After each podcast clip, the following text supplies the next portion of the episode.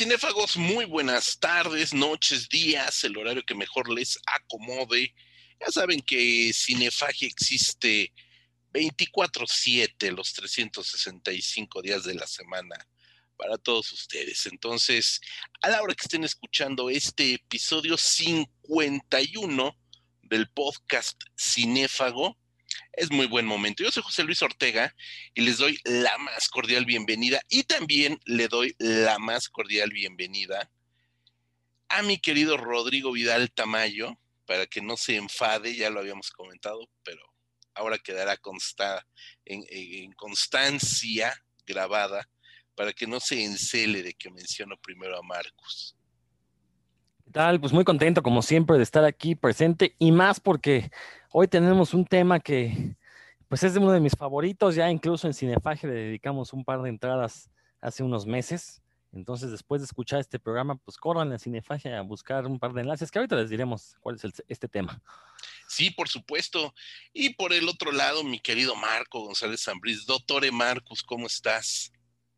Eh, pues muy bien, acá, este, pues como desde hace un año, ¿no? Sobrellevando acá la, la pandemia y sobrellevando sobre todo pues la falta de conciertos, ¿no? Que es algo que, eh, bueno, por lo menos yo es lo que más extraño, ¿no? No estar ahí este, eh, oyendo música en vivo, porque bueno, afortunadamente pues tenemos este, internet, eh, tenemos la posibilidad de tener acceso a música grabada, la historia del cine, etcétera, entonces bueno, tampoco está tan mal, pero sí, sí se extrañan los conciertos y ahorita van a, vamos a explicar por qué estoy, por qué abro con esta, este comentario. Un comentario atinadísimo, mi querido Marcos, porque si bien es cierto que tenemos toda la historia del cine a un clic de distancia y, la música también, nuestros discos favoritos, pues no es lo mismo sentir la adrenalina y los guamazos de un buen concierto de metal. Y por eso este programa se lo vamos a dedicar a estas dos pasiones que mueven a los cinéfagos, por lo menos a los cinéfagos que hacemos este podcast y que hacemos revista Cinefagia somos metaleros de corazón, somos metaleros desde chiquitos. Y por supuesto que cine y heavy metal o metal en todas sus variaciones es algo que tenemos inoculado en la sangre. Anteriormente, fuera de, fuera de grabación, estábamos comentando y estaba yo tirando una perorata aquí de que eh, de alguna manera me molesta, me molesta mucho que durante la década de los años 80, si bien es cierto que hay películas que utilizan el metal, la música del heavy metal, de muy buena manera, hay otras películas que hicieron que eh, la música de metal fuera un lugar común y se convirtiera en un cliché en las películas de terror y terminara por convertirse en, en, un sinsentido en la mayoría de los casos. No quiero decir que en todas las películas, y ahorita lo comentaremos. ¿Quién de ustedes quiere comenzar. Mi querido Rodrigo, adelante. Bueno, nada más, ah, yo, creo que hay que iniciar por el principio, aunque suena redundante, pero es la verdad. Eh, la relación entre heavy metal y cine, pues va desde los mismos orígenes del heavy metal. Recordar que la primera banda de metal en la historia, Black Sabbath, sí, a lo mejor hubo bandas que antes de Black Sabbath sacaron canciones pesadas que pudiéramos ahorita considerar metal, pero la primera banda que sacó un disco por completo de heavy metal y que además generó toda una escuela y les dijo a las demás bandas de metal cómo debían tocar fue Black Sabbath y eso es indiscutible, eh, pues tomó su nombre de una película de Mario Baba, justamente la película Black Sabbath. Entonces ya desde ahí el heavy metal tiene una profunda y eh, eh, bidireccional relación con el cine, ¿no? Entonces, este, este es un dato importantísimo porque pues, nos habla de que la, gente de Black Sabbath le gustaba ver este tipo de cine. Además, recordar que el cine de Mario Baba pues, era un cine oscuro, tenebroso. Quizás no le daba de lleno al terror, pero tenía atmósferas bastante lóbregas, ¿no? Entonces, es muy interesante. Y obviamente, pues, siempre que se habla de música en el cine, tenemos como dos grandes vertientes para la manera en que el cine las ha abordado. Por una parte está la ficción, que como bien mencionas, eh, en los años 80, bueno, pues vimos muchas ficciones eh, la mayoría enfocadas hacia el cine de, espantos, eh, donde se representaba al metalero como este desadaptado en el mejor de los casos, o francamente idiota en el peor, ¿no? Eh, una moda que siguió en los 80, en los 90 todavía hubo películas de este estilo. y la otra vertiente, pues es el cine documental, ¿no? Que es aquel que recoge los testimonios de bandas, para, ya sea para hablar de la historia de algún género, de algún estilo, o la propia este, eh, historia del género. Y bueno, ahorita a lo largo del programa vamos a mencionar ejemplos de ambas, ¿no? Porque ahora, curiosamente, ahora con la llegada del siglo XXI, sobre todo en esta última década, pues sí ya hemos tenido un tratamiento mucho más decoroso de lo que es el heavy metal en el cine. habrá quien se queje de esta cuestión de, la inclusión forzosa, de la corrección política, pero eso también ha beneficiado a los metaleros, porque a veces a eso se ha revalorizado al, género. Eh, ya, hay eh, documentales un poquito más serios, mucho más objetivos acerca de lo que significa ser metalero, de lo que es el heavy metal, eh, e incluso las propias ficciones ya representan al heavy metal como parte integral de la cultura de algunos países. No, ahorita lo vamos a ir viendo a lo largo del programa. Así es, mi querido doctor E. Marcus, ¿con qué abres tu participación en este bonito tema? No, pues eh, que justamente, ¿no? Si Black Sabbath es la primera banda que se identifica con heavy metal, pues hay que tomar en cuenta que no todas, pero sí muchas de sus canciones tenían un componente de esoterismo, este, pues hablaban de brujería, de pactos con el diablo, eh, eso es algo que marcó pues, a todo el, género, y ya cuando se populariza, cuando se vuelve más eh, comercialmente más accesible y hay una explosión de bandas también es en los 80. Y eso coincide pues también con un auge del cine de terror, ¿no? Lo malo eh, es que pues como que confluyeron las dos vertientes, pero no lo mejor, no lo mejor de, ambos géneros, ¿no? Eh, el cine de terror que abordó el, el, metal, el, eh, normalmente era barato, el antecedente más claro pues, es, la de Kiss, ¿no? Esta película, Kiss contra el fantasma del parque. Eh, una reinterpretación muy, muy rara del fantasma de la ópera, pero en un parque de diversiones, pero con Kiss con superpoderes y en contra de un científico loco. Eh, una película que se hizo para televisión, es decir, pues, con un presupuesto muy bajo, un poco descuidada la, forma como se realiza. Normalmente las películas para televisión en esa época eran así, en los años 70 pues era cosas de relleno. Y en los 80, eh, las películas que tocan el tema del heavy metal, pues sí, son, pues son películas baratas en su mayoría, ¿no? Este, está, por ejemplo, Terror on Tour, que es un, es un slasher, eh, y un slasher eh, medio ambientado en, en la escena del rock, pero que no es ni, ni, destacable ni como slasher, ni por la parte musical. hay otras bandas, películas por ahí como eh, The Gate, donde, que no precisamente es, sobre metal, pero que tiene por ahí en, el soundtrack eh, hay algo que ver. Eh, Paganini Horror es otra película del tema. la música heavy metal realmente no tiene nada que ver. Tiene por ahí algunas bandas de rock progresivo en el soundtrack, pero pues no es este. Es una coincidencia, ¿no? Que heavy metal es el nombre de la revista. de la revista de los, de, los cómics, pues, que, que que coincide con el nombre del género musical, pero en realidad no hay relación entre, entre las dos cosas, ¿no? Y, y sí, vaya, si nos vamos a revisar esas películas de esa época, pues no encontramos gran cosa. Eh, de las que yo menciono, por ejemplo, The Gate está entretenida, pero como dije, no es realmente una película de heavy metal, ¿no? Es, tiene por ahí que ver que uno de los chavitos le gusta el género y le gusta oír la música, pero hasta ahí, ¿no? Y es una película bien hechecita, entretenida, pero no es tampoco representativa.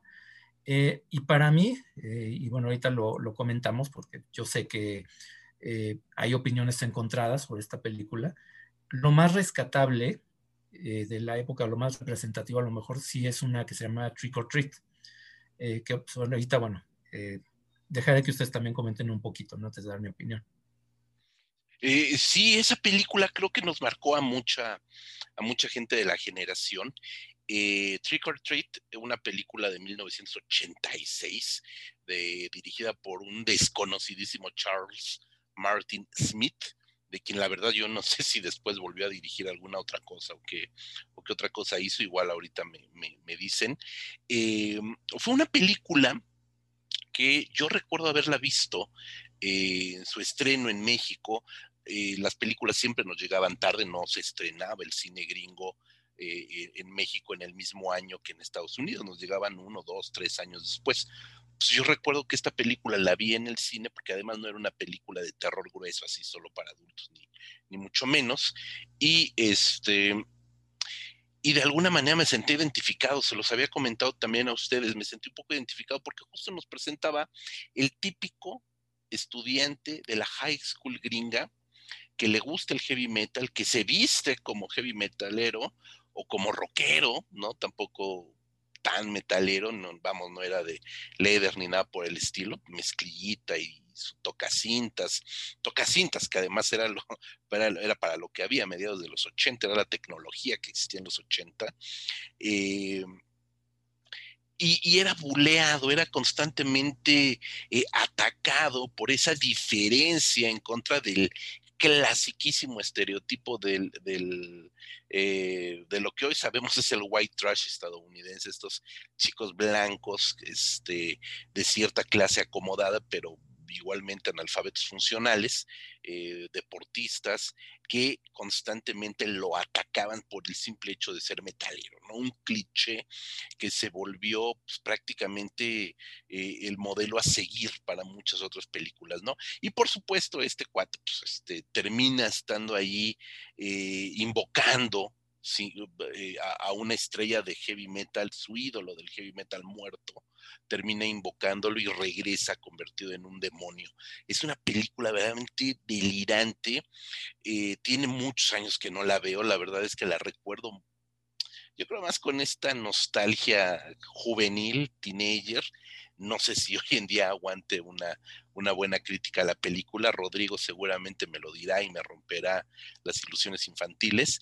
Pero además contaba con la presencia ni más ni menos que de Jane Simmons, que acotando lo que decía Marco hace unos minutos, Kiss no era que propiamente música pesada, ni mucho menos. Era la indumentaria, la parafernalia, los maquillajes de los cuatro miembros, eh, y por ahí algunos escupitajos de sangre en el escenario y llamas y demás, que le daban ese aire, llamémosle, siniestro en consonancia con la cultura del terror, pero su música no era para nada, para, para nada metalera y para nada pesada, ¿no? Basta escuchar en Universal Stereo I Was Made for Loving You Baby para que se den cuenta que, que de pesados no tienen más que las plataformas de sus, de sus zapatos, ¿no? Y por supuesto, el gran Ozzy Osbourne, que era mi papá. Yo de niño, no estoy tatuado, pero de niño con marcador me, me ponía en los dedos Ozzy, tal y como él lo traía en él sí tatuado. Entonces, para mí Ozzy Osbourne era mi papá. Entonces, verlo en esta película, además interpretando a un, este, a un, sacerdote, no, no, no sacerdote, se me fue otra vez la palabra, este, a un... Eh, un predicador. Un predicador, un predicador, exacto, perdón, muchas gracias, que no es lo mismo, un predicador, este, y, desgranando su odio en contra del heavy metal, me parece uno de los gags más estupendos de, la película. Pero bueno, ese es mi recuerdo. No sé si hoy por hoy una película como Trick or Treat, eh, Noche de Brujas, en México se llamó tal cual Noche de Brujas, eh, y en España se llamó Muerte a 33 revoluciones por minuto. Este, aguante un nuevo visionado. Rodrigo, sé que vas a romper mis ilusiones. Mira, lo cierto, la, película es un churrazo, ¿no? Este, pero e, eso no quiere decir que no sea entretenida. Y también recordemos, ¿no? Eh, los que fuimos niños en los 80, adolescentes en los 90 y que nos gustaba el heavy metal, la única ocasión que teníamos de ver algo de heavy metal en la televisión era cuando pasaban esta película. Entonces, sinceramente, pues sí, tenemos muy buen recuerdo de ella porque aparte el soundtrack es fabuloso, ¿no? Cortesía de la banda Fastway, del guitarrista Eddie Fast Clark, este, que, en algún momento fue miembro de, Motorhead.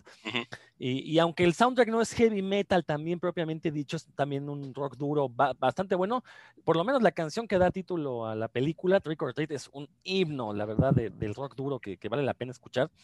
Entonces, pues sí, o sea, tenemos muy buenos recuerdos de, Trick or Treat. Como bien mencionas, esta, este papel irónico de Ozzy Osbourne, ¿no? Recordemos que en los 80 eh, el heavy metal eh, sufrió una persecución debido a un pánico moral porque se decía que llevaba por el mal camino a los adolescentes y a los niños que lo escuchábamos, eh, que íbamos a hacer pactos con el demonio, que íbamos a caer en las drogas.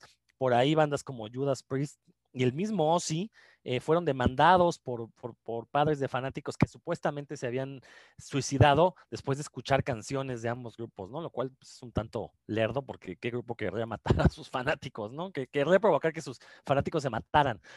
Entonces, este papel de Ozzy, pues es maravilloso porque, y aparte sufre una muerte ahí totalmente eh, eh, ridícula y rocambolesca, que la verdad es bastante, hilarante cuando uno ve la película.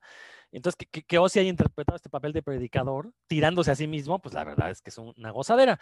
Entonces, sí, eh, pero insisto, ¿no? Este, igual, pues la película es un producto de su tiempo, y era una, una película que, pues en ningún momento pretendía hacer apología del heavy metal, sino pretendía condenarlo, ¿no? Y mostrar los riesgos que, que traía ser metalero. Eh, y, bueno, ese es el recuerdo que tenemos, la verdad. Creo que todavía se puede ver, digo, a final de cuentas es, un clásico, ¿no? Independientemente de su calidad, es un clásico de la época y es un clásico, eh, efectivamente, del heavy metal. Eh, yo quisiera regresarme un poquito porque mencionabas esta cuestión del personaje de Trick or Treat que pues es el desadaptado que era buleado.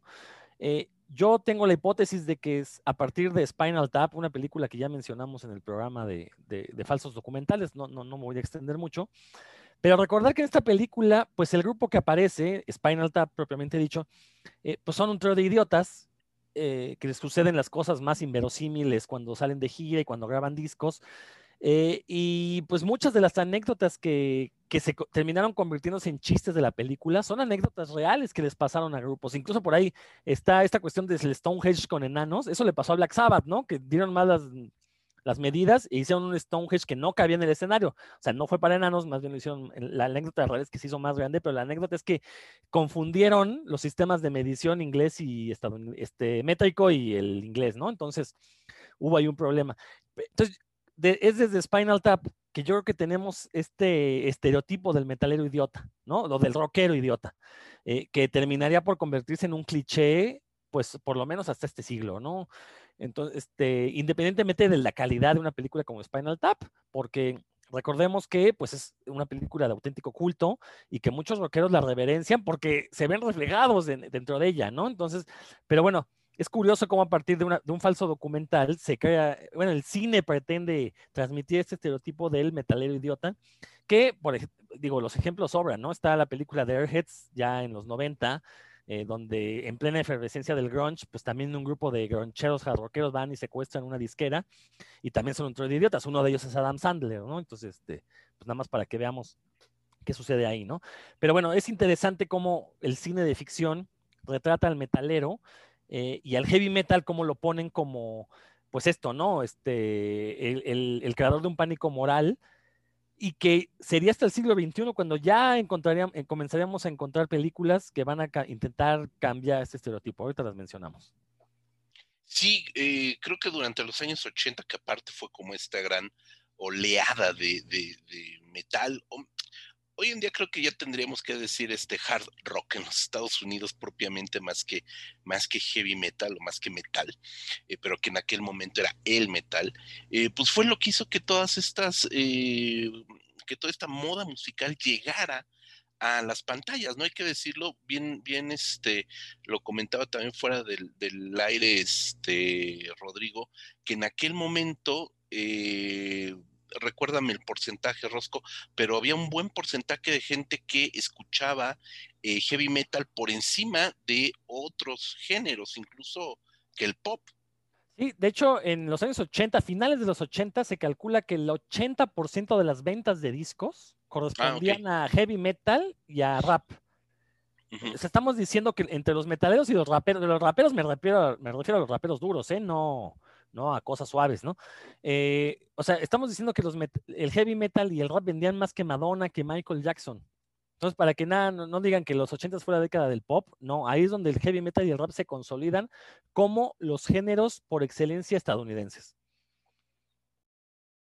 Sí, de hecho, de hecho, este, hubo bastantes bandas, este, o gente vinculada a rap, ese rap duro de los años 80, que coqueteó con el, con el heavy metal y viceversa, ¿no? Este, Ice-T fundó una banda que, Body Count, si, mal no recuerdo, Body Count, eh, que tenía una, una, rola que se llamaba Cop Killer, que, este, que era una mezcla muy extraña de rap con, eh, con heavy metal. Y del otro lado también Anthrax, que ya era una banda que estaba sonando durísimo, eh, con un metal verdaderamente agresivo, rudo, más de trash, también se metió a hacer sampleos de rap. Entonces también esa comunicación entre ese rap duro, que no tenía nada que ver con MC Hammer y con Vanilla Ice ni nada con eso, y era más del estilo de 36 Mafia, Ice-T y todas estas bandas realmente pues, estaban eh, eh, a un paso de distancia del metal, mi querido Marco. Eh, sí, es que en los 80 sí ya era comercialmente, era muy exitoso, ¿no? Este, era algo que no se podía ignorar. Pero yo sí creo que el hecho de que fuera algo novedoso, que fuera algo que todavía no era tan vaya, lo que había surgido unos años antes, sí daba para muchas malinterpretaciones, ¿no? Eh, desde la época de Kiss, desde antes, desde los 70, eh, en Estados Unidos, bueno, un tío mío, por ejemplo, que vivía allá, me decía, no, es que él tenía amigos que les gustaba mucho Kiss y que sus papás los regañaban porque creían que era satánico, ¿no? Y esa, esa, ese estigma lo siguió arrastrando el metal ya como género con Judas Priest, con esta, la, la demanda famosa por eh, incitar supuestamente a su fan al suicidio. Entonces, era algo nuevo y era algo que llamaba mucho la atención, pero era muy incomprendido, ¿no? Yo por eso mencionaba la película esta de Trick or Treat, que me parece que se sale un poco de ese, eh, más allá de la calidad, porque bueno, estaba viendo ahorita que Charles Martin Smith era más bien, este, fue un director más bien, eh, pues, eh, polivalente, ¿no? Este, muy, muy versátil, pero él empezó de hecho su carrera como director, como actor, perdón, entonces no era alguien que fuera, digamos, un fanático del heavy metal que quiso plasmar su experiencia ni nada, eh, de todos modos, la película sí toma el, bando, toma partido, digamos, por los eh, como chavos incomprendidos, ¿no? Realmente pues, ese protagonista en específico es como inofensivo, realmente lo bullean a él. Eh, retoma la leyenda urbana de que si tocas el disco al revés, este, invocas al demonio y todo esto, que fue el pretexto pues para, para que los predicadores, digamos, en esa época señalaran al metal como música del diablo pero por lo menos la película, esta en específico, no, no cae tanto en, ese, en ese estereotipo. Eh, y bueno, ya este, nada más para comentar un poquito de la calidad de la película, yo la vi, pues sí la vi hace algunos, un par de años, unos dos, tres años. Eh, es una película que se sostiene mejor la primera parte, porque recrea muy bien ese aspecto de la vida en las prepas, este, y justamente cuando era tan común este, ver a un, chavo con pelo largo, ¿no? Y vistiéndose ni siquiera tan, tan metalero, ni siquiera con corpse paint, ni, este, ni picos, ni cuero, ni nada, sino simplemente un un poco largo y chamarra de mezclilla. Eh, y en ese aspecto, pues creo que la podemos como que meter un poquito dentro de la moda del cine de John Hughes, y ya después cuando entra la parte de terror es cuando se cae un poco la película, pues no, no tiene tanto ritmo, este, no es muy creativa en ese aspecto. Eh, y bueno, este, digo, nada más para cerrar un poquito la cuestión del, metal ochentero ligado al terror específicamente, es que si revisas eh, algunas de esas otras películas que mencioné, Hard Rock Zombies, Black Roses, casi todas caen en eso, ¿no? En esta cuestión de que el, metal es como la música del diablo, y, pues lo hacen pues de una forma pues bastante burda, eh, pues agarrándose de que el metal tiene este componente como que muy visual, muy, este, muy estrafalario, muy espectacular, eh, desde Kiss pasando por King Diamond y hasta ahora, bueno, bandas actuales como Batushka, Gorgoros, muchas bandas les gusta jugar con esto, como la escenografía y maquillarse y todo esto, ¿no?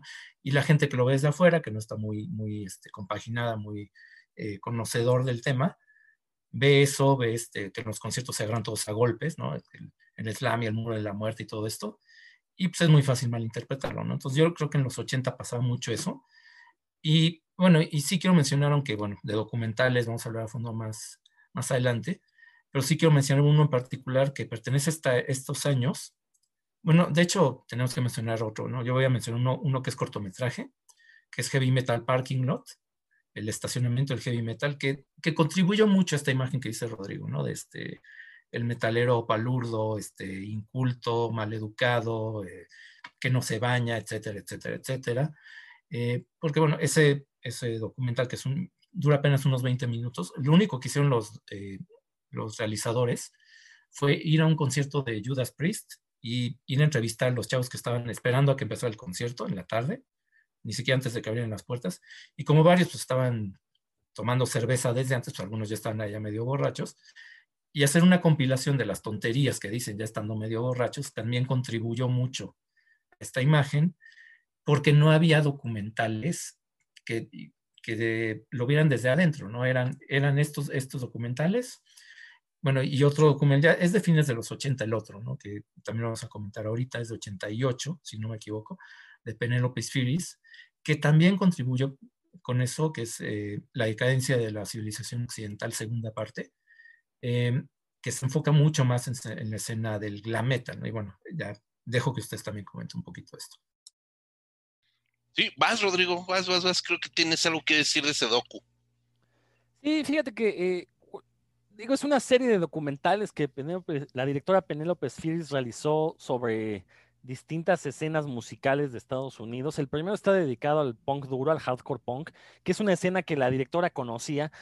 Y, curiosamente, eh, a pesar del título, eh, pues los, los, los, ponquetos de aquí, del, estoy hablando de inicios de los 80, la primera mitad de los años 80, pues tenían muchas cosas que decir, a pesar de ser muy jóvenes, era gente que tenía una claridad política muy amplia. Entonces, e, al menos la primera parte es muy interesante porque no nada más es escuchar un sonido que era totalmente nuevo en aquellos años, que es el punk duro, eh, pero también ver las ideas que tenían, ¿no? Eh, digo, después se supo que algunas de esas bandas tenían miembros este, neonazis entre sus filas, pero eso ya fue a posteriori, pero por lo menos lo que hablan ahí, pues sí tienen muy claro la cuestión de, cómo la, economía de Reagan, pues jodió a las familias, la mayoría de estos, de estos grupos son era gente pobre y lo manifiesta en el documental.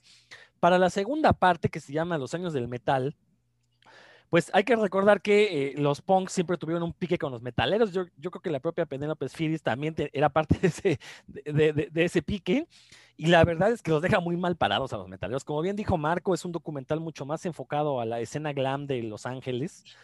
Eh, recordar que California es una de las grandes mecas del heavy metal históricamente, pero no era lo mismo la escena de Los Ángeles que la escena de San Francisco. En San Francisco surge el thrash metal, que es una de las corrientes más agresivas de heavy metal, mientras que en Los Ángeles pues se popularizó esta cuestión del glam, todas las bandas que tocaban en el Sunset Boulevard y, en los bares de la zona.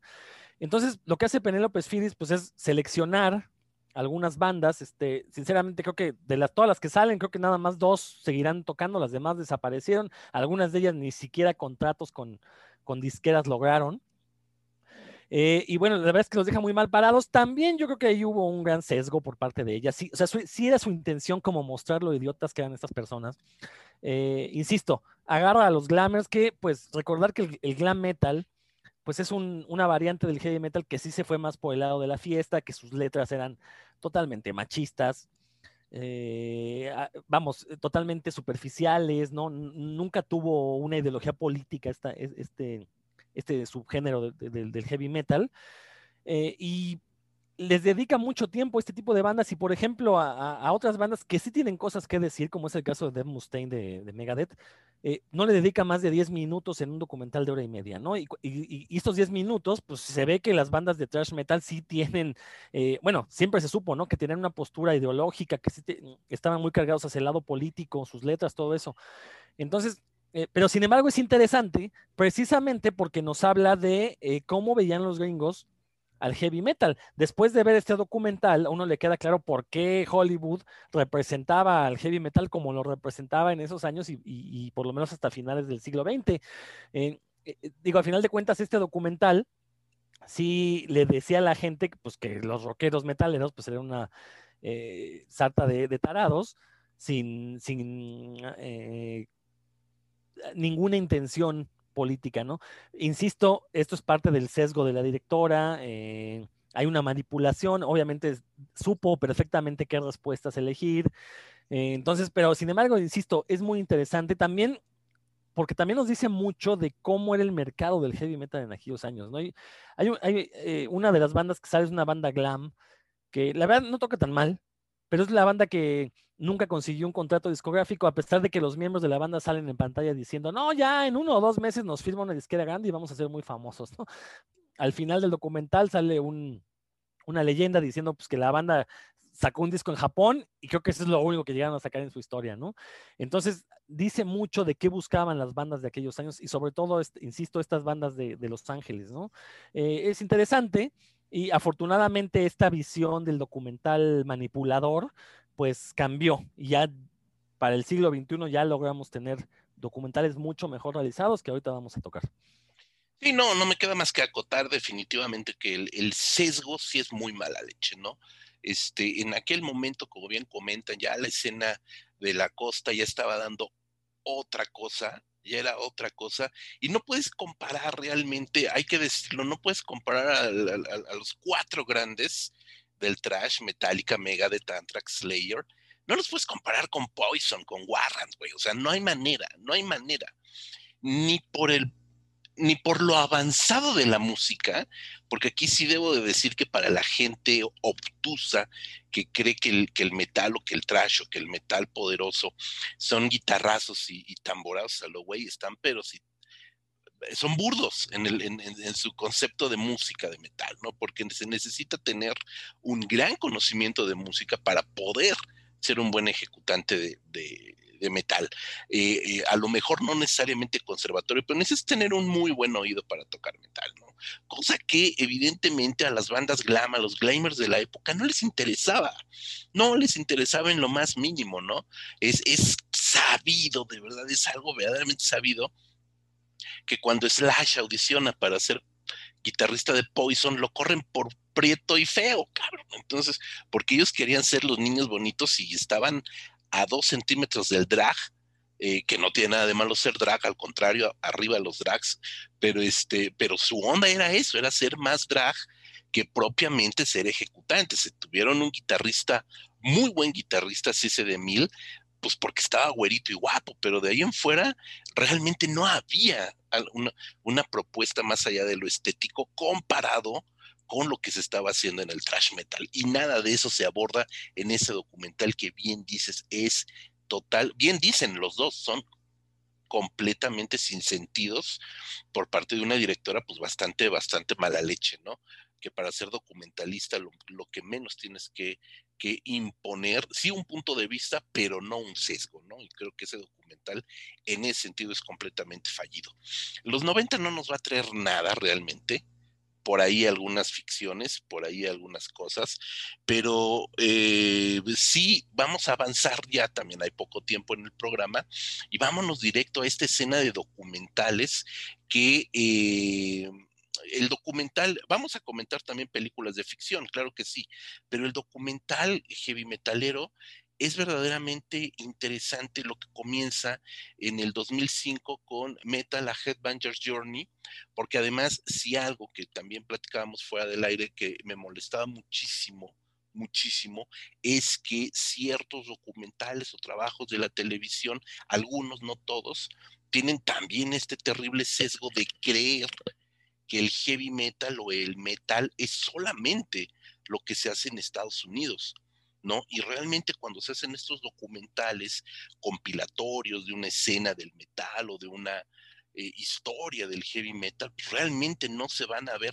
qué sucedió en los años 80 en Alemania, todo el heavy metal, todo el speed metal, hoy conocido como power metal, pero todo el speed metal que surge con Halloween, con Gamma Ray, con todas estas bandas eh, alemanas, lo que se estaba haciendo en eh, la nueva ola británica, además de Iron Maiden. Iron Maiden es la punta de lanza, pero no lo es todo lo que se estaba haciendo también y se hizo después en los países nórdicos, nunca queda eh, constatado en estos documentales extremadamente pro-yanquis y tuvo que venir un cineasta canadiense a elaborar una trilogía de documentales que verdaderamente van a echar luz sobre las distintas escenas en el mundo eh, eh, del heavy metal. ¿Quién, ¿Quién, aborda primero estos? Rodrigo Vaz. Sí, como bien mencionas, o sea, tuvo que llegar, de hecho, un antropólogo para de veras abordar de una manera objetiva, bueno, tan objetiva como lo podría abordar un metalero, porque el, director, bueno, uno de los directores, Sam Don, eh, como bien dices, canadiense, antropólogo y metalero, eh, se, junto con Scott McFadden y Jessica Joy Wise, se plantea una pregunta, ¿no? Es ¿por qué un género que ha sido tan vilipendiado, un género que es considerado para, para tontos, porque así lo, han representado los gringos y muchas más películas en el mundo han representado al metalero como tonto. ¿Por qué es tan popular y por qué ha logrado sobrevivir tantos años eh, después de su creación? Recordar, el heavy metal el año pasado, en 2020, cumplió 50 años de existencia, se cumplió 50 años de lanzamiento del primer disco de Black Sabbath, y ahorita sigue tan popular, de hecho, este, salvo un par de baches allá a mediados de los 90, uno quizás a finales de los 2010, pero ahorita es más popular que nunca el heavy metal, ¿no? Este, si uno ve los lanzamientos de discos, pues al año se lanza una infinidad de discos de todos los géneros habidos, este, habidos de heavy metal de todos los, estilos que existen de heavy metal. Entonces se lanza esta pregunta, ¿por qué es tan popular? ¿Qué es lo que hace que le guste tanto a la gente y que sea la gente, aparte, recordar que el público metalero es un público muy fiel, es de los pocos públicos que todavía compran discos en físico. ¿no? Este, todavía buscan las ediciones de coleccionista de los discos. Entonces, en este primer documental, eh, Metal, a Headbanger's Journey, pues lo que hace, eh, lo que hacen los directores es dar una vuelta por todo el mundo, entrevistar a los que ellos consideran son las personas que más tienen que decir acerca del heavy metal. Por ahí sale Dio, eh, van con los black metaleros escandinavos, van obviamente con los trasheros estadounidenses, van a hablar con la gente de Sepultura de Brasil, porque el, metal latinoamericano en este siglo, bueno, desde mediados de los 90 y lo que lleva este siglo, eh, eh, ha, explotado, pues. y, y la verdad, al final del documental no responde la pregunta pero sí se da cuenta que eh, es un género que todavía le queda mucho por decir y todavía le quedan muchos años de existencia, ¿no? Eh, luego lo continuaría con otro documental que se llama Global Metal, donde ahí sí se dedica a recorrer el mundo para ver cómo los distintos países han adoptado este género y lo han hecho suyo. Por ahí salen bandas de China, salen bandas latinoamericanas, obviamente, eh, asiáticas, bueno, este, como el nombre lo dice, ¿no? Metal Global, y culminaron su obra con una serie de, son siete, ocho capítulos, no recuerdo bien, eh, que se llama mm, Metal Evolution, donde abordan los diferentes, al menos los géneros más representativos del heavy metal, ¿no? Eh, muy interesante porque en el capítulo primero, pues se ponen a discutir de dónde proviene el sonido de las guitarras de heavy metal, eh, cómo, cómo surgen también las vocalizaciones propias del heavy metal. Recordemos que hay varios estilos de canto, pero pues predominan las voces rasposas, ¿no? Creo que es lo más popular, eh, por un lado, y bueno, y, las voces operáticas, operísticas por otro lado, ¿no? Entonces, este, eh, creo que este, este conjunto de tres documentales eh, sí ayudan para demostrar cómo el heavy metal se ha integrado a la cultura popular de una manera que ya va a ser muy difícil eliminarlo, ¿no? ya podemos ver influencias de heavy metal en eh, algunos cantantes de pop. No digo que sean metal, que estén tocando heavy metal. De repente sus canciones se escuchan ahí guitarras con distorsiones propias del heavy metal, ¿no? O que se originaron dentro del heavy metal. Entonces todo esto lo abordan esta serie de documentales y la verdad es que sí, sí, sí funcionan como documento antropológico para, para estudiar una música que... Eh, pues podremos considerar radical y extrema, porque de hecho lo es, e intenta hacerlo, ¿no? Tanto en su imaginería como en su composición, como en su ejecución. Y son, y son documentales este, muy importantes también porque tuvieron trascendencia a nivel de pantalla, que eso también es importante decirlo, ¿no? Eh, en sí mismo pensaríamos que por derivarse del, de, del documental de música, eh, del documental musical y en específico de heavy metal, pues pensaríamos que es que, que, tiene poca vida, que tiene una corta, corta eh, permanencia, pero fueron documentales que ganaron públicos muy rápidamente. Incluso aquí en México se llegaron a ver algunos de estos documentales, por lo menos la primera y la segunda parte, eh, a Headbanger Journey y Global Metal, se exhibieron en México y se exhibieron en la Cineteca Nacional aquí. Entonces, de alguna manera, eh, aún en México, que es un país pues, que realmente sí hay una gran escena metalera, pero no es un país metalero en sí mismo, son otros los ritmos que, mayormente predominan, pero llegaron a, funcionar eh, bien cuando se exhibían estas películas, ¿no? Y eso te habla, como bien dices, de un público fiel a todas estas participaciones. Eh, Marco, ¿qué, ¿qué, nos comentas de estos docus o de otros docus también? Bueno, sí, este, de comentar de los de Sam Don, es que sí es importante, eh, pero bueno, es que creo que ahí se nota eh, también un poco el paso del tiempo, ¿no?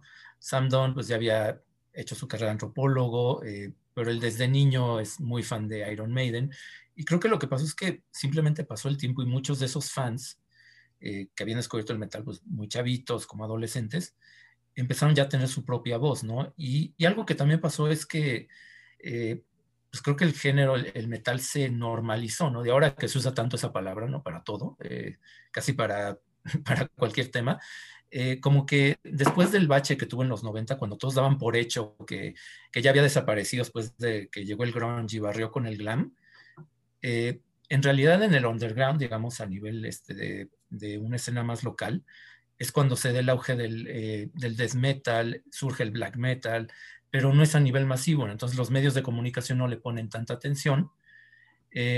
y es hasta el new metal, ¿no? Ya a fines de, los, de esa década que como que comercialmente empieza a resucitar, pero ya para los 2000 ya era innegable, ¿no? Y es como, pues es que no hay manera de ocultar que esto sigue muy fuerte y que aparte esas bandas se siguen presentando y que siguen este, eh, siendo muy vigente, ¿no? Este, eh, y es que a lo mejor los que estamos muy metidos en la escena no nos damos cuenta de eso, ¿no? Hasta que llegó ese New Metal. Yo, por ejemplo, el primer concierto que fui, eh, tiene, de hecho, fue poquito, cumplió 30 años porque fue el 18 de febrero del 91. Eh, que fue un concierto de Obituary en la López Mateos.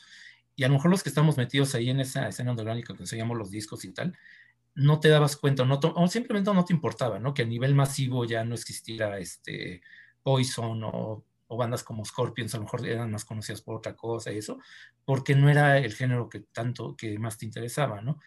Eh, entonces, como que a lo mejor eh, dentro de la escena uno no se da cuenta porque pues, uno está ahí metido en, lo suyo, pero sí a nivel masivo creo que fue en los 2000 y justamente gracias a documentales como este, que se empieza a, no tanto a revaluar, yo creo que más bien a explicar a gente que no sea este, que no esté justamente muy metida en el asunto de comprarte las revistas y ir a los conciertos, es un documento accesible porque sí te explica desde lo muy básico. Sam Dunn en, en Headbangers Journey te explica las controversias de los pánicos satánicos y, de los intentos de censura de Tippergore y todo esto. Eh, Global Metal, por ejemplo, te explica y, tiene el mérito de viajar por todo el mundo. Eh, viaja a Dubai, que es el único país de, Medio Oriente donde, donde hay un festival de, metal, eh, porque bueno, son países donde incluso en algunos de los países es ilegal y te pueden arrestar la policía religiosa pero sí, eh, sin ser, digamos, eh, un dechado técnico este, experimental, sus documentales, tienen ese mérito de lo explican de una manera muy sencilla y muy clara. Eh, ay, por cierto, Sandón, eh, bueno, desde hace varios años tiene un canal de YouTube que es Banger TV, que es derivado justamente de este trabajo audiovisual que ha hecho, que ya es un canal, pues, vaya, muy famoso de reseñas y, y comentarios de discos y entrevistas con músicos y tal. sí, pero y, tiene justamente, eh, dio pie yo creo que, que ya hay bastantes documentales que sí te exploran eh, muchos aspectos en específico, unos que recuperan a figuras pues, del hard rock, ni siquiera del metal, ¿no? Este, predecesores como Alice Cooper, está Super Duper Alice Cooper, este, hay un documental holandés sobre cantantes, vocalistas, eh, mujeres del, del metal. Em, hay, hay un montón. Este, aterrizando un poquito esto de, lo que menciona de Medio Oriente, eh, hay uno en particular que yo todavía no veo, pero que sí es, creo que sí vale mucho la pena comentarlo, que es Heavy Metal in Baghdad, que aborda justamente eh, cómo la pasión por el metal te puede llevar incluso a, a, escucharlo y a consumirlo en, situaciones bastante arriesgadas, ¿no? Que bueno, dejaré que ustedes lo comenten porque ustedes sí, lo conocen. Sí, introduzco rápidamente para ceder la palabra a Rodrigo, que también es fan de este docu.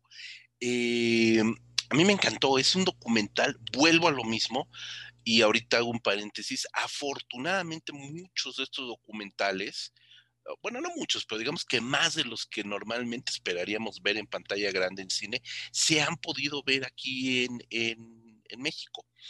Eh, afortunadamente, algunos festivales de cine, algunos de ellos incluso que están especializados en música, han traído estos documentales, ¿no? Eh, ahorita que comentas eh, Super Duper Alice Cooper se pudo ver aquí en México en pantalla grande. En el mismo festival, así un día después pudimos ver We We Are Twisted Fucking Sister, que también es un documental delirante donde vemos a Dee Snyder como este gran pensador, de verdad, que es del, heavy metal y del contexto del heavy metal que le tocó, que le tocó vivir y cómo trasciende también la figura de, no solamente de Twisted Sister, sino de él también como un, un pesador y un hombre que se convierte casi, casi, casi en, un vocero del, metal, ¿no? Que son muy interesantes.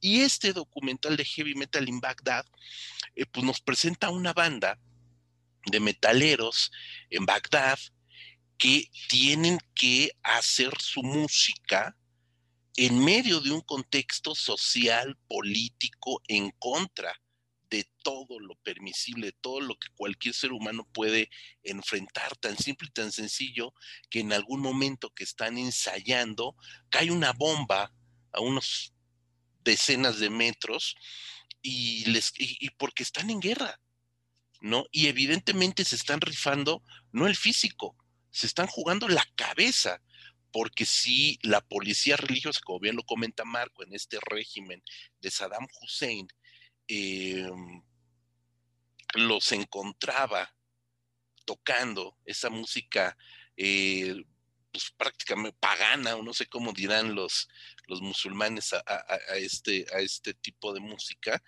eh, no solamente los arrestaban, sino los condenaban, ¿no? Y sabemos que el régimen de Saddam Hussein, pues te condenaba a muerte por ir chiflando las mañanitas en la calle. Entonces, estaban jugándose la vida y aún así el amor tan grande que tenían al heavy metal los hizo luchar y luchar y luchar a cada momento, incluso logrando salir de manera ilegal del país, poder ir a los Estados Unidos, conocer a sus grandes ídolos que eran Metallica, conocer a James Hetfield. Es decir, es una historia de superación, sí, es un documental modesto, sí, ajá, pero también nos habla de que el metal, como lo decía al inicio del programa, está inoculado en la sangre de quienes son metaleros. Rodrigo, este documental de verdad, más allá de la calidad musical de Acras y Cauda, que es la banda, esta banda de, tres, tres o cuatro cuates, ya ni me acuerdo, este, más allá de la calidad musical de Acras y Cauda, pues sí es todo un statement acerca de la gente que amamos el metal. Sí, lo, que de entrada parece pues una historia chabacana acerca y exótica, ¿no? De una banda en, Medio Oriente. La verdad es que cuando uno termina de verla, sobre todo si se es metalero, o sea, te, deja claro que efectivamente el heavy metal es un estilo de vida para ciertos, en, ciertos países y en ciertos sectores, ¿no? Como bien dices, es una banda que eh, pues están arriesgando el pellejo, la vida misma, simplemente por escuchar, deja tú que toquen, por escuchar heavy metal, si les encuentran las cintas piratas que, ah, con las que logran hacerse, este, e, eso los puede condenar a muerte porque son, es, herejía, ¿no? están escuchando la música del demonio estadounidense. Eh, ah, digo, hay dos escenas que la verdad te sacan lágrimas si eres metalero, y si eres metalero de corazón además. Una, esta del bombardeo, donde después de que les destruyen el cuarto de ensayo, van y entre los escombros y encuentran un disco pues en buen estado y están ellos llorando de que su disco sobrevivió, ¿no? Eh, tenemos ahí la, controversia si es un disco de Metallica o de Iron Maiden, pero bueno, eso es lo de menos, ¿no? Encuentran un disco de heavy metal y, los cuates están celebrando que sobrevivió el disco. Y la otra es una escena donde organizan un concierto clandestino en un salón de fiestas eh, y están tocando a un volumen bajísimo, porque obviamente no pueden hacer escándalo, y la gente, que son como 10 personas, el público, están agachados entre las mesas headbangueando, ¿no? Ni siquiera pueden ponerse a armar el slam, pues, porque es un concierto clandestino y si, los, si alguien los descubre, pues cuello, ¿no? Este, y, sí, pero insisto, demuestra que el heavy metal en algunos países y, y, en algunas sociedades sí es un estilo de vida, ¿no? Y, y que aparte es un estilo de vida totalmente transgresor, totalmente en contra de lo que podríamos denominar las buenas costumbres. Y este documental, la verdad es que lo deja, lo deja este, eh, patente. Eh, digo, y como bien dijiste, ¿no? Independientemente de la calidad del grupo, que no los culpo, no pueden ser tan buenos, pues en Bagdad no creo que hubiera muchas escuelas de música y menos para tocar rock, ¿no? Entonces, pues no, pero digo, al final de cuentas, una gran, gran película, ¿no? Este de Heavy Metal in Bagdad. Sí, pues si mal no recuerdo, son músicos de oído, como cotidianamente se dice, ¿no?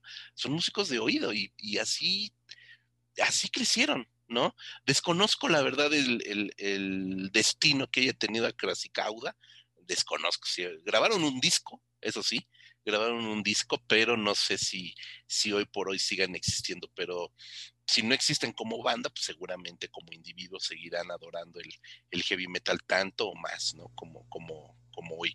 Eh, pero además de documentales, chicos, eh, pues también hay películas de ficción, obviamente, que con el paso de los años se han convertido en grandes clásicos para el heavy metal, algunas de ellas porque, porque están em, ubicadas las historias, los personajes, las anécdotas dentro del mundo del heavy metal y otras porque tienen soundtracks fantásticos, ¿no? Em, una de las películas que no quisiera dejar de mencionar, o dos películas justamente que no quisiera dejar de mencionar, que obviamente fusionan el metal con el terror y que son de las que me gustan y me parecen verdaderamente logrado este maridaje. Una de ellas es eh, Return of the Living Dead, segunda parte de Ken Wiederhorn, eh, que es una comedia, es hoy por hoy lo que sería una zombidia, como se les conoce, una zombie, eh, y, todo el soundtrack evidentemente es de heavy metal ochentero y está con madre.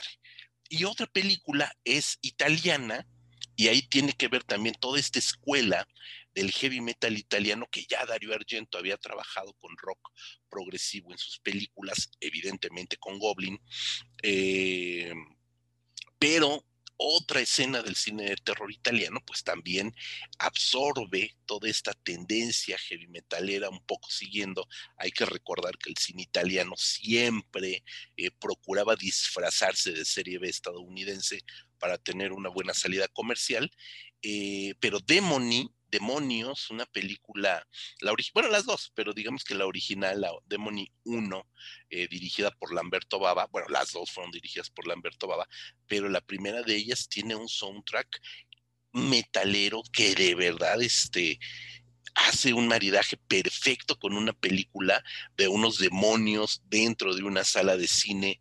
Estamos viendo cine dentro del cine, como estos círculos concéntricos que te van arrastrando, demonios, heavy metal, vomitadas, guacareadas, algo de gore, y que de verdad no es, no tiene desperdicio esa película, ¿no?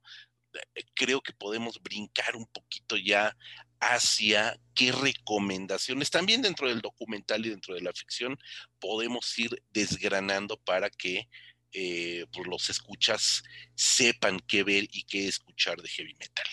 ¿Con quién empezamos? Ahora empezamos con Marco. Este, eh, bueno, eh, voy a empezar con un par de recomendaciones de documental, que es lo que más, más he visto últimamente.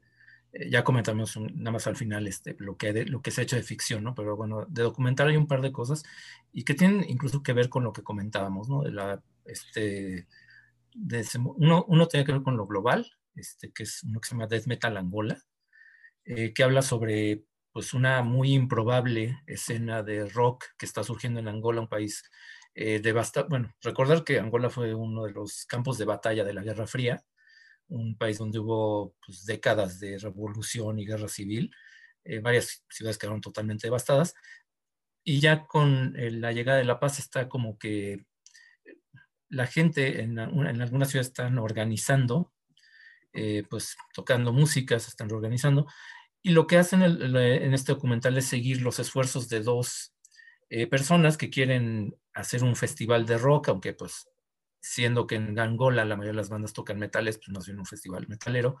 Em, en su ciudad, que no es ni siquiera la capital, es una de las, es una ciudad importante en Angola, pero no es así la capital, ni es un, centro industrial, ni nada por el estilo. Entonces, bueno, eh, de forma pues bastante convencional cuentan los esfuerzos que tienen que hacer para esto. Es la primera vez que va a haber un festival de rock en, en el país. Ellos quieren reunir a todas las bandas y se ven las dificultades que tienen, pero eh, para esto resulta que pues, en su vida diaria, en su vida cotidiana, eh, estas dos personas que son aparte pareja eh, son administradores de un orfanato. Entonces, simplemente por entrevistarlos en, la, fábrica abandonada que ellos acondicionaron para albergar a como 50 o 60 niños, eh, ves las condiciones realmente terribles en las que viven y cómo hacen todo lo posible por darles una vida digna a estos niños y al mismo tiempo expresan por qué les gusta tanto, ¿no? Y es una película que creo que expresa bastante bien. Algo que puede ser extraño para la gente que no, no, le guste, eh, que no, le, no haya entrado al metal, es por qué si has pasado por experiencias tan, tan malas y tan feas como bombardeos y guerra civil, ¿por qué vas a oír música violenta, no? Y ellos explican, no, pues es que es, como mejor sacas las emociones y es como mejor te... Eh, es la música con la que mejor te puedes identificar, incluso en esas circunstancias, ¿no? Eh, y, bueno, eh, tiene aparte pues una... Aparte de que descubres bandas que pues, seguramente no conocías y, te hacen entender que en África también se hace heavy metal, tiene esta cuestión de que al grabarlo en una ciudad totalmente devastada, eh, le da una atmósfera muy particular al documental, ¿no? Esa por un lado. Y otro que, y que pegó bastante y que creo que también es muy entretenido es Anvil, este documental canadiense, eh, sobre una banda canadiense que se las vio pues muy negras. Eh, yo creo que por, también por culpa del cantante, que más que músico quería ser famoso a fuerza y eso pues es muy, muy difícil.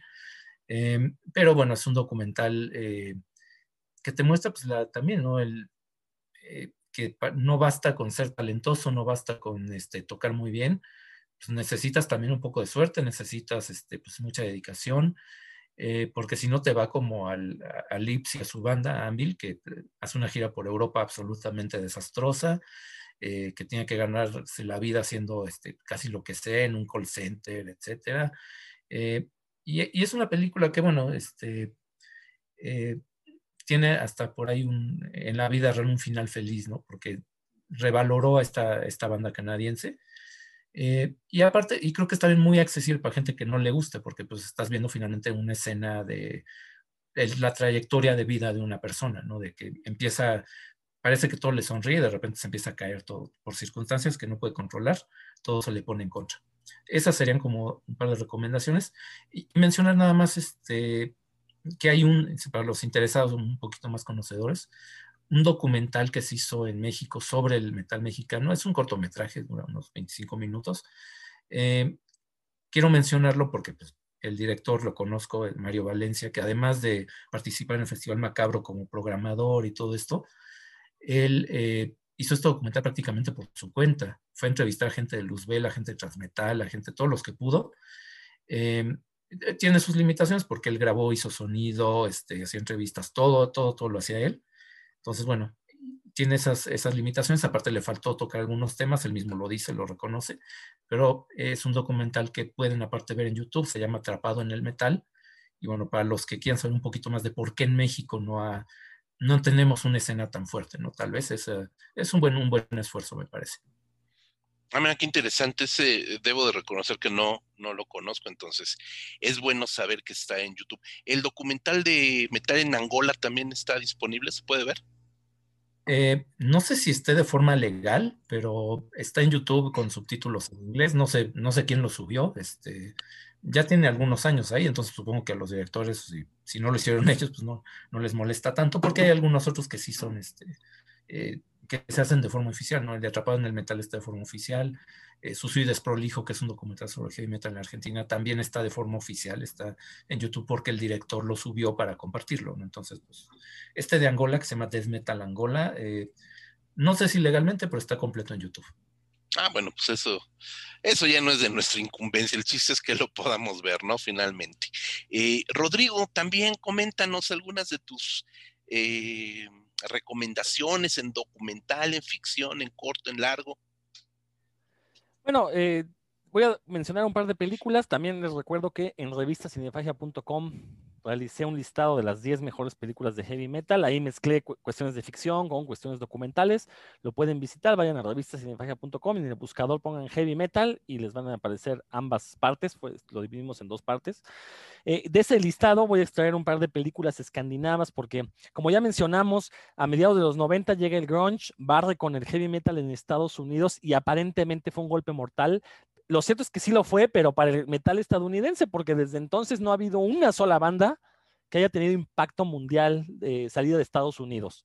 Pero eh, al mismo tiempo, a mediados de los 90, en Europa estaban gestándose una época de experimentación en el heavy metal que nos brindó todos los estilos y subgéneros que actualmente podemos encontrar en la escena metalera, ¿no? Eh, a mediados de los 90 surgen, se popularizan y de hecho es ahorita Europa el lugar donde pues el heavy metal tiene una efervescencia y en particular Escandinavia es esta región del mundo donde per cápita existe el mayor número de bandas eh, e, e, en los países, ya sea Finlandia, Noruega y Suecia.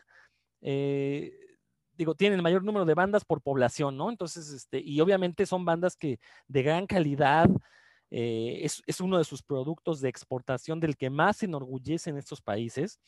Y, eso nos habla de que el heavy metal ya pasó a formar parte de su cultura, ¿no? Ya es parte integral de su cultura. Y por lo mismo es de Escandinavia, desde donde están saliendo también nuevas películas de ficción de heavy metal, donde ya no se burlan del metalero. Se podrán reír con él, pero ya no se ríen de él.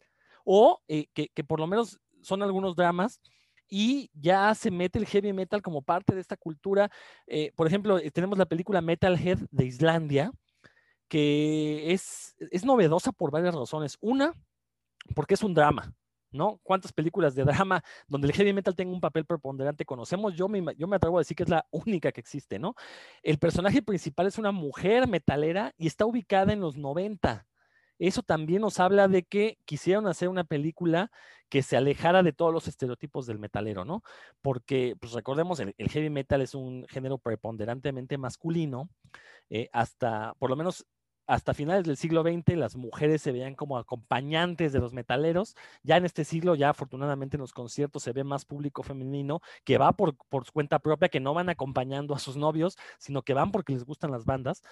No digo que antes no existieran, simplemente ahorita como que ya se han vuelto más seguros, lugares más seguros los conciertos de metal, ¿no? De lo que eran en los 80 y 90, sobre todo en países como México.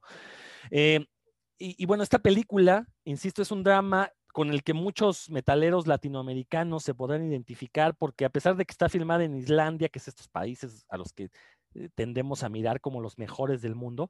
Bueno, el personaje principal es mujer, tiene 30 años, vive con sus papás, no tiene un lugar a donde ir a escuchar música en su pueblo, el único bar, pues tocan música eh, regional, no tocan rock ni siquiera, o sea, mucho menos heavy metal, eh, y pues es una chava que no tiene perspectivas laborales a, este, futuro, entonces, pues digo, la, historia nuestra de cada día de los que vivimos en el tercer mundo, ¿no?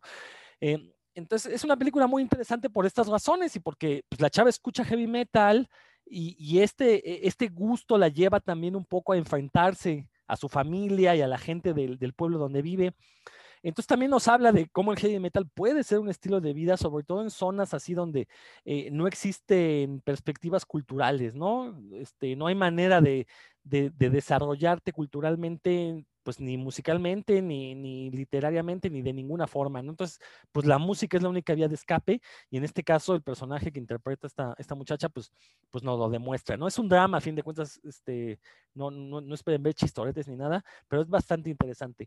Y la otra película que también quiero recomendar es una película finlandesa que se llama Heavy Trip, que esta sí, eh, como decía hace un momento, es una película que pretende reírse junto con el heavy metal, ¿no? Nos narra las aventuras de un grupo finlandés que le gusta tocar el heavy metal, que consiguen este, dar uno de sus conciertos y bueno, se enfrascan en una gira. Y es una comedia, la verdad, empieza un poco sangrona, un poco boba, pero hacia la mitad da un giro en el argumento y se convierte en una cosa delirante que la verdad vale mucho la pena ver. Sobre todo también porque si uno es metalero, le va, a entender a todas las referencias y todos los huevos de Pascua que, le metieron los escritores y directores, ¿no? Entonces, la verdad, se convierte en un chistezote para los metaleros.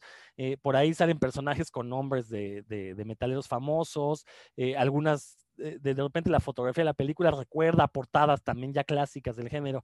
Entonces, la verdad, vale mucho la pena porque es, es observar cómo evolucionó esta idea de burlarse del heavy metal para mejor contar una comedia que tenga que ver con cuestiones, bueno, con personajes que escuchan heavy metal y hacer chistes a partir del heavy metal. Entonces, ambas cosas tenían, obviamente tenían que venir de Escandinavia, ¿no? Porque, insisto, es esta región del mundo donde el heavy metal ya se ha ganado su lugar en la cultura, donde es respetado y donde estoy seguro que donde e, es un lugar donde los niños cuando les preguntan a sus papás qué quiere ser de grande, si los niños contestan quiero ser metalero, los papás saben que sí la pueden armar porque ahí sí hay este todo un sistema para que triunfe el heavy metal, ¿no? A empezar los papás aplauden. ¿no? Y después se regocijan. Y aparte de comentar, eh, eh, Rodrigo, son películas muy recientes, también para la gente que nos está escuchando, no estamos hablando de películas este, perdidas en los anales de la historia eh, del cine nórdico, son películas muy recientes. Metalhead es una película del 2013. Aquí en México es así para que vean, nunca llegó de manera legal, de manera ilegal sí, eso fue muy chistoso porque la portada de la película, bueno, la portada del póster, pues, el póster de la, de la película es justamente el rostro de la chica protagonista, eh, con el rostro pintado a la usanza black metalera nórdica. Entonces, y, el título original, las tres los, ya sabemos que la piratería es mucho más este, inteligente y, con buena visión comercial que respeta los títulos originales en lugar de, cambiarlo como hacen las distribuidoras oficiales. Entonces se exhibió en los puestitos de periódico, de, perdón, de, películas, veías la hilera de Metalhead, Metalhead, Metalhead, Metalhead, y se vendió bastante bien hasta donde me comentó mi pirata de aquellos años, estamos hablando ya de hace casi 10 años, ¿no? Entonces todavía consumía pirata en disco. Eh, y, fue una película que funcionó. Esa película, nada más como, un, como una anécdota, y existió un centro cultural en el centro, en la calle de Regina, que se llamó Casa Vecina. Me pidieron dar una charla de arte, de música, de cine, de todo. Y dije, en eso, yo estaba muy emocionado con esa película. Y dije, se las voy a poner. Y les exhibí, les exhibí Metalhead. Y la gente que estaba ahí, que no era para nada metalera, salió con un muy buen sabor de boca. Es un drama, lo reitero, salió con un muy buen sabor de boca de ver esta película, ¿no? Porque aparte, Rodrigo, no me dejarás mentir, se puede traspolar a otras escenas. Se puede traspolar muy fácilmente a otras esferas de la cotidianidad, de los contextos, de las situaciones, del arte, ¿no? Eh, eh, si pones que es una chica que quiere ser bailarina de ballet, funciona perfectamente bien. O sea, crean un discurso universal muy interesante con en Metalhead. Y Heavy Trip es una película del 2018. O sea, tiene un par de años, tres, que, la película estuvo rondando en todos lados menos en México. Este, así es que también ahí búsquenla, seguramente darán con ella de alguna manera. Y por ahí también, Rodrigo, en tu listado hay una película que me gustaría que comentaras muy rápidamente porque también atiende a esto que comentabas de eh, la comedia heavy metalera, donde no se ríen de los protagonistas, sino se ríen con el protagonista metalero, que es Dead Gasm. Sí, una gran comedia metalera, sobre todo muy en el estilo del cine de terror ochentero, pero aquí, eh, insisto, es que e, e, es una cuestión de, variar el, la burla, ¿no? Una cosa es burlarse del heavy metal y otra cosa es hacer comedia a partir del heavy metal. Y Deadgasm es, es la verdad es que es una comedia bastante interesante, sobre todo porque tiene un, par de escenas, que en realidad es la misma escena, nomás cambia uno de los personajes, que, describen cómo se siente uno cuando escucha heavy metal, ¿no? Entonces, e, e, esas escenas me parecieron maravillosas. Con esas, ese par de escenas me ganó la película. Pero, pero muy interesante la película, sobre todo porque es este, australiana, si mal no estoy, o neozelandesa, es, bueno, pues de, de Oceanía. Eh, muy buena y aparte tiene elementos de terror también, donde los efectos especiales todavía son artesanales, a pesar de que la película no tiene más de, de 8, 7, 8 años. Los efectos especiales son artesanales y eso también le da un, este, una personalidad a la cinta, ¿no? Muy, muy interesante y un grandioso soundtrack. Eso sí, con bandas heavy metaleras eh, de aquella región, la verdad es que vale mucho la pena, si, de veras quieren conocer bandas nuevas, el soundtrack de, Death, de Deathgasm es bastante, bastante bueno. Efectivamente es de Nueva Zelanda y es del 2015, también es una película muy reciente. Yo eh, me voy a ir un poco más a, a un clásico. Eh, que es una de mis películas favoritas de toda la vida, de toda la vida. Tengo aquí mi, en, el, en la pequeña oficina estudio que acondicionamos porque pandemia, porque home office, eh, tengo mi póster del Día de la Bestia.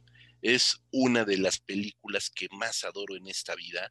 Es una película de Alex de la Iglesia, eh, no es su ópera prima, pero es la película que lo consolida a nivel internacional, donde por supuesto el heavy metal, el death metal en específico, y Satanás, el diablo, la llegada del anticristo, la bestia propiamente dicho con B mayúscula, eh, se hacen presentes. Aquí sí, también en una película que es comedia negra, donde se respetan perfectamente todos los, los cánones del, del, terror eh, guarro y, de, y, del eh, heavy metal. Es una película redonda. Yo estoy seguro que no tengo que ahondar mucho. Quienes estén escuchando Cinefagia son cinéfagos y evidentemente conocen el Día de la Bestia. Y por supuesto, pues un soundtrack también muy bueno por ahí con Defcon 2, que es el, creo, supongo que es la, la, banda predilecta de Alex de la Iglesia, porque pues ahí siempre andan, este, los anda invitando, por lo menos los invitaba en sus primeras películas. Tiene una de las líneas más eh, eh, eh, emocionantes del que describen perfectamente al metalero cuando el sacerdote le, habla a Chema, que es un, ¿cómo decirlo? No es, no es, un vendedor, sino es más como el responsable, el clerk, no, sé cómo se, se, me fue la palabra, de una tienda de discos, es el responsable de ahí de la El dependiente. El dependiente de la tienda de discos, exacto. Este, joder, que se me fue la palabra, el dependiente de la tienda, este, le dice, bueno, tú eres metalero, ¿no? Heavy metalero, algo así y le dice, no, death, metal, que no es lo mismo, ¿no? Entonces, evidentemente se hace ahí también un chiste para intentar diferenciar estas escenas. Es una película redondita. Por otro lado, eh, platicamos también eh, en estos días fuera del aire, que hay un documental eh, que a mí me llega mucho, comentábamos, o hemos comentado en estos minutos también, de estereotipo en el que se convirtió el chico metalero en los Estados Unidos, estos Estados Unidos miserables que radicalizan todo y que se convierte en una constante cacería de brujas, cualquier tópico. Hubo un acontecimiento real que fue un triple asesinato en Memphis de tres eh, niños chiquitos de 8 o 9 años. Brutal, unos asesinatos verdaderamente brutales e inmisericordes, donde dejaron a los cuerpos mancillados, desnudos en una ciénega, en una charca, ni siquiera en un río.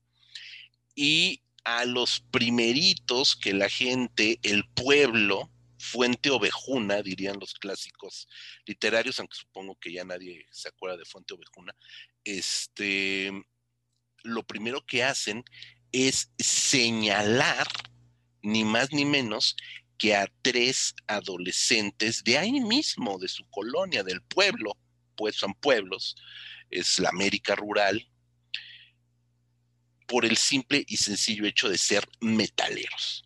¿No? Eh, y se hicieron famosísimos Damien Eccles, Jason Baldwin y Jesse Miss Kelly.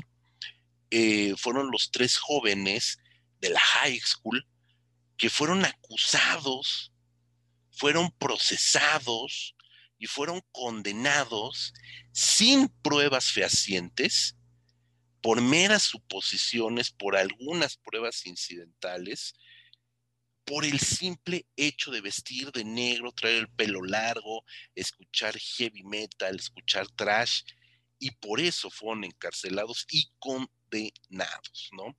Pasaron eh, décadas en la cárcel, evidentemente poco a poco fueron condenados incluso a muerte.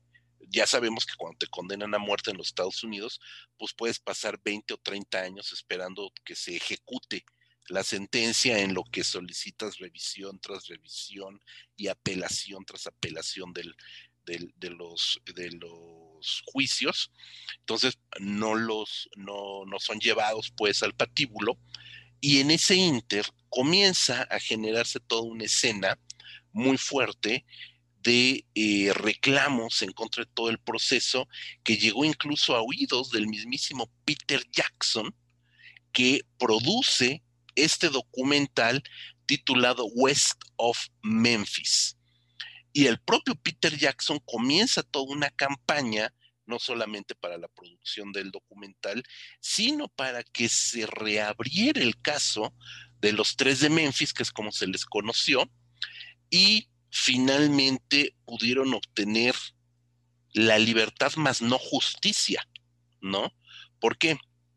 El gobierno, las leyes estadounidenses dicen que una vez que hay eh, como este tipo de apelaciones y que se llega a un punto muerto y donde realmente no pueden probar la culpabilidad de los implicados, pero tampoco se puede presumir su inocencia, se les permite salir de prisión siempre y cuando se declaren culpables y de por vida permanezcan en el sistema legal su nombre con el San Benito de culpable, ¿no?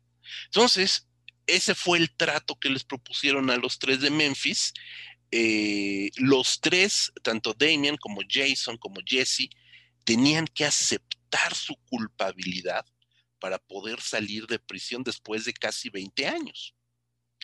Eh, Damien Eccles dijo, no, yo no lo hice, no soy culpable, no tengo por qué vivir con mi expediente en la cárcel de que soy culpable, porque eso también le cierra puertas laborales, te cierra todo tipo de oportunidades de superación.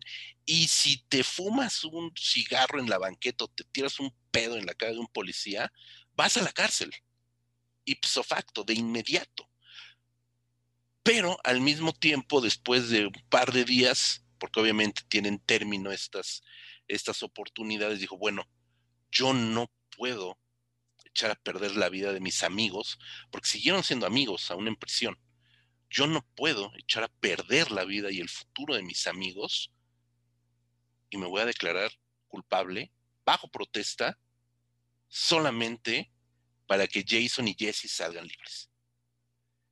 Y ese fue uno de los casos más abominables de, de prejuicio en contra de un, bueno, de tres chicos que solamente por vestir de negro, por hacer headbanger y por escuchar heavy metal, fueron crucificados por sus vecinos, por la gente que los veía a diario, por la gente que sabía que no habían sido ellos, pero como eran los metaleros y presuntamente satánicos, y lo digo entrecomillando, tenían que ser ellos los asesinos, ¿no?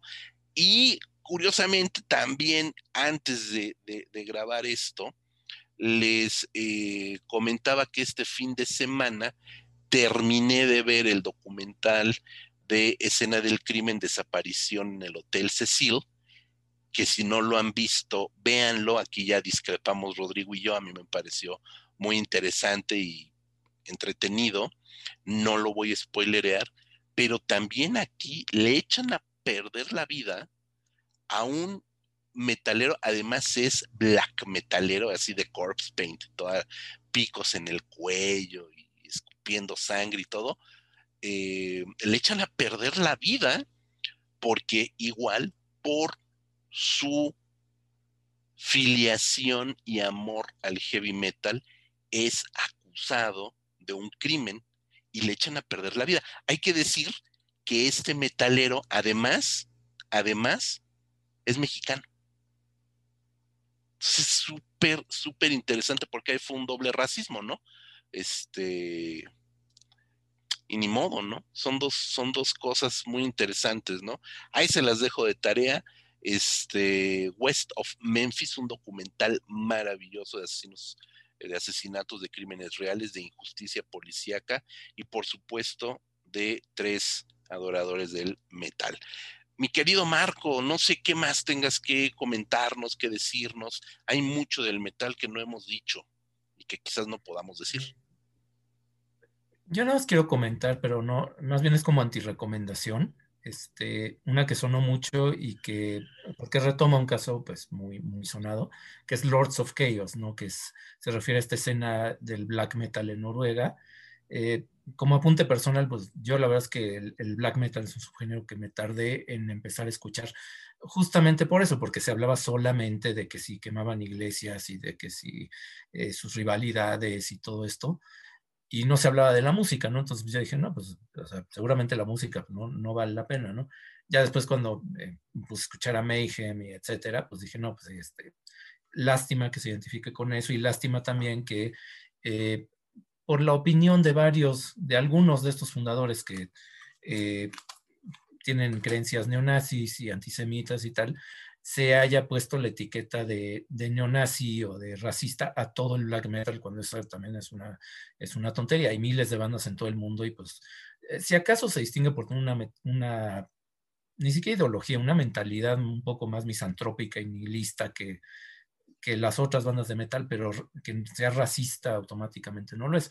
Y menciono esto porque esta película, Lords of Chaos, fue pues, bastante comentada, se basa en un reportaje. Em, eh, yo sé, igual, que ustedes también la... Eh, yo decidí brincármela, ustedes me dieron la razón diciendo que pues, sí está bastante mala, que, está, que tiene unas diferencias de tono muy marcadas, este, a pesar de que el director tiene cierta fama, ¿no? Como director de, más bien de videoclips, Jonas Ackerlund, pero bueno, esa sería como antirecomendación. No sé si ustedes quieren agregar algo sobre este en particular antes de que yo siga eh, con otro comentario. Yo nada más decir que, que no la vean. No, bueno, si quieren verla, véanla, por supuesto. Este no es nuestra responsabilidad dictar sus gustos. Eh, véanla, véanla, pero la verdad es que sí es una película eh, fallida. En ese sentido, yo mejor les recomiendo un documental. Hablamos de mucho documental. Qué, eh, qué, qué motivante es que la escena del documental haya hecho justicia al mundo de heavy metal, del metal en general. Hay un documental del 2008 que se llama Black Metal Satánica. Black Metal Satánica. Es un documental que está disponible en eh, YouTube, incluso subtitulado al español. Y al igual que nos comentaba Marco del documental de Metal en Angola, pues no tengo ni la menor idea quién lo trepó. Este, evidentemente a los directores les importó un rábano porque ahí sigue, es un documental eh, del 2008, del 2008, entonces pues les dio lo mismo, ¿no? Qué bueno porque así tendrán oportunidad de verlo. Y la película Lord of Chaos, bueno, se estrenó aquí en México en el Festival Internacional de Cine de Los Cabos y después, una semana después, cosa de esas, lo exhibió el Festival Mórbido que pues, nada más porque salen ahí pintados, ¿no? Y haciendo graciosadas y ya sabemos, ¿no? Pero bueno, es interesante, vuelvo a lo mismo, que se puedan ver estos trabajos en pantalla grande en México, aun cuando sean fallidos, pero lo importante es que se puedan ver. Rodrigo me hizo señas de que pasa, él no quiere hablar de esta película, tomaremos su silencio como un statement, ¿no? Y te devuelvo la palabra, Marco. Sí, este, porque yo quería cerrar, bueno, ya nada más con un, par de comentarios. Eh, y los dos son eh, optimistas, ¿no? Digamos, son, creo que son cosas muy positivas. Eh, primero, la última película de Pixar, no la última que salió que es Soul, sino la última en cines, que fue Onward, pues tiene la peculiaridad de que tiene un personaje, uno de los héroes aparte, no, no es de los villanos, de los protagonistas, pues es metalero no porque se oiga heavy metal, o sea, realmente no, eh, el soundtrack de la película no tiene nada realmente este, que pueda herir la susceptibilidad del público al que va dirigido Pixar, ¿no? Eh, no, hay, no hay blasfemias ni cruces al revés ni nada de esto, pero es obvio por cómo se viste y por todo el comportamiento que pues, el chavo este es, eh, que aparte es medio trolo, duende o algo así, un ogro, es metalero, ¿no? Y, con nombres, con parches en la chamarra de estos parches que se ponen las, en las chamarras de mezclilla, con bandas inventadas, pero que hacen alusión a la fantasía, ¿no? Entonces, pues creo que es un detalle muy simpático eh, y que demuestra que, pues ya ahora sí, este, de, pasar de ese estereotipo del eh, eh, metalero maloliente, drogadicto, este, antisocial de los 80, que se reforzó mucho y por eso yo decía que, no, no, vean Lords of Chaos, con el caso específico de Eurónimos y Barbie Kernes y todo esto, a pesar de que la música de Barbie Kernes, la verdad es que sí me gusta, Ursum sí me gusta, em, se reforzó mucho este estereotipo, qué bueno que ya, por lo menos en 2020, ya Pixar, una eh, compañía oriental público familiar, familiar más que infantil porque va también mucho como por la nostalgia y todo esto, pues tenga un personaje presentado de forma positiva, ¿no? Este, pues, creo que es, es bueno. Eh, y otra cosa buena, y creo que eh, me gustaría que hubiera un documental sobre esto, y seguramente lo habrá, pero pues, me faltan yo creo que algunos años. Es a propósito de algo que mencionaba Rodrigo, ¿no? Esto de que hay cada vez más, más eh, como público, cada vez es más común ver mujeres en los conciertos, ¿no? Pues también es cada vez más común ver bandas integradas totalmente por mujeres, no solamente las que tienen una vocalista mujer, que esas hay muchísimas, siempre ha habido, pues por el registro eh, de la voz y todo esto, que se presta muy bien por los agudos a que tengas ahí a Tarja Turunen encabezando Nightwish, etcétera, etcétera, ¿no? Sino de bandas de metal totalmente femeninas que aparte tocan eh, los subgéneros más extremos, y aunque estos ya no tienen que ver tanto con el cine, pero bueno, pues por lo menos pueden ver los videoclips, ¿no? Este, ahí por ahí, para que se hagan una idea. Sino que hay ya bandas como Asagram que tocan black metal, eh, Convent que tocan death doom, estas son, eh, bueno, Asagram son holandesas, Convent son eh, de Dinamarca. Eh, Nervosa, que se separó el año pasado, pero bueno, qué bueno porque ahora ya hay dos bandas, Nervosa y Cripta.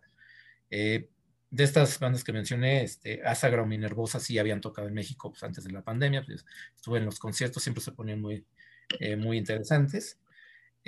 Y nada más cerrar con una banda mexicana, ¿no? Para mencionar que esto, pues sí, este, incluso en un país machista como México, eh, pues ya hay chavas que se organizan para tocar este y hacer sus conciertos y sacar sus discos. La banda se llama Introtil.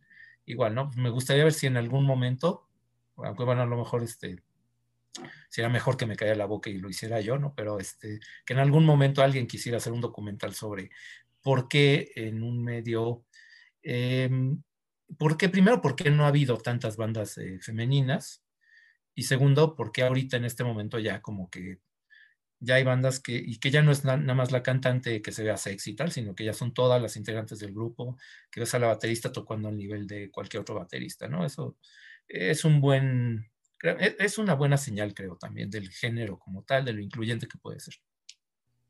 Pues sí, tienes toda la razón, porque las mujeres estaban en la mayoría de las veces relegadas al, a la voz, o si acaso a los teclados. Muchas tecladistas de bandas eh, de metal eran mujeres, pero hay unas que le pegan durísimo a la batería, guitarra, bajo, etcétera, ¿no? Y pues ojalá, mira, pues a lo mejor en una de esas Cinefagia te produce tu ópera prima, Marco. Pues ¿por qué no? Y lo metemos al ambulante y al docs y todo. Rodrigo, palabras finales. Nada despedirnos. Obviamente, si son fanáticos del heavy metal, pues hay muchísimos, muchísimos este, documentales, muchísimas películas, y estoy seguro que cada vez va a haber más, porque ya, creo que ya eh, por fin el heavy metal ya fue aceptado por parte de la cultura institucional y ya no sé, ya no sé ese patito feo, sobre todo porque eh, para como el estado, eh, el estado, como se encuentra el rock actualmente, creo que el único estilo sano de rock que la lleva ahí sobreviviendo bastante bien es el heavy metal, ¿no? Todos los demás ya ya nadie los pela. Y pues los metaleros sobrevivimos, eh, siempre hemos sobrevivido, es lo bueno de, estar en los márgenes, ¿no? Que pues nunca te pegan duro. Y como diría una canción de un grupo llamado Crescent Shield, los metaleros estamos por encima de los simples mortales. Y los quiero invitar ya para despedirnos, eh, en este mismo canal de revistas Cinefagia, en todos los sitios finos de podcast, van a encontrar nuestro podcast hermano, Puros Cuentos, donde un servidor, junto con otras personas, nos da por hablar sobre cómics y eh, todo lo que tenga que ver con la cultura ñoña, ciencia ficción, terror, un poco, este, literatura. Eh, hablamos también de cine, series, todo este tipo de cosas, pero más que nada los cómics. Ahí lo encuentran puros cuentos, intercalado uno de revista Cinefagia y un podcast de puros cuentos. Así es, mi querido Rodrigo, ahí están el podcast Hermano Puros Cuentos. Marco, ¿qué nos recomiendas? Eh, pues como siempre, que sigan, eh, que nos sigan, eh, sobre todo en el sitio oficial, revistacinefagia.com. desde 2003 estamos ahí pues publicando reseñas, comentarios, sin ningún tipo de compromiso, pues como no tenemos patrocinios ni tenemos que quedar bien con nadie, pues digo, cuando comemos un festival es porque creemos que vale la pena o porque tiene que ver con un género que nos gusta, ¿no? Bueno, hablamos de todo tipo de cine, pero pues, nos gusta particularmente el cine de terror y pues, siempre cubrimos este, eh, los que hay en México por lo menos. Y que también nos sigan en redes sociales, eh, Cinefagia México en Facebook y en Instagram, Rep Cinefagia en Twitter eh, y el podcast que pueden escuchar en varias plataformas, incluyendo Himalaya, Spotify, iTunes y Amazon Music. Así es, doctor Marcus. Y, además, ahorita ya dimos un brinquito más allá de México. Esta semana están viendo en revistacinefagia.com una cobertura que le estamos dando al Panama Horror Film Fest, el Festival de Cine de Terror de Panamá. Tuvieron eh, tuvieron el, pues el honor, bueno, más bien nosotros tuvimos el honor de haber sido, lo dije mal, tú, nosotros. No, no, no, al revés porque nosotros llevamos más tiempo. Ah, bueno, eso sí, pero tuvimos el agrado de ser invitados por el Festival de Cine de Panamá para ser este, jurados y para darle una cobertura al festival. Entonces, esta semana estarán viendo por ahí algunas reseñas de eh, parte, parte de su programación nada más, evidentemente no, pues qué más quisiéramos que cubrir en su totalidad un festival de cine, pero es prácticamente imposible. Eh, doctor Marcus Rodrigo, muchísimas gracias por su compañía, por haber charlado tan animosamente de una de nuestras más grandes pasiones compartidas, que es el metal y por supuesto el cine. Yo soy José Luis Ortega, nos escuchamos la siguiente semana con otro tema igualmente divertido en el podcast cinéfago www.revistacinefagia.com. Hasta la próxima.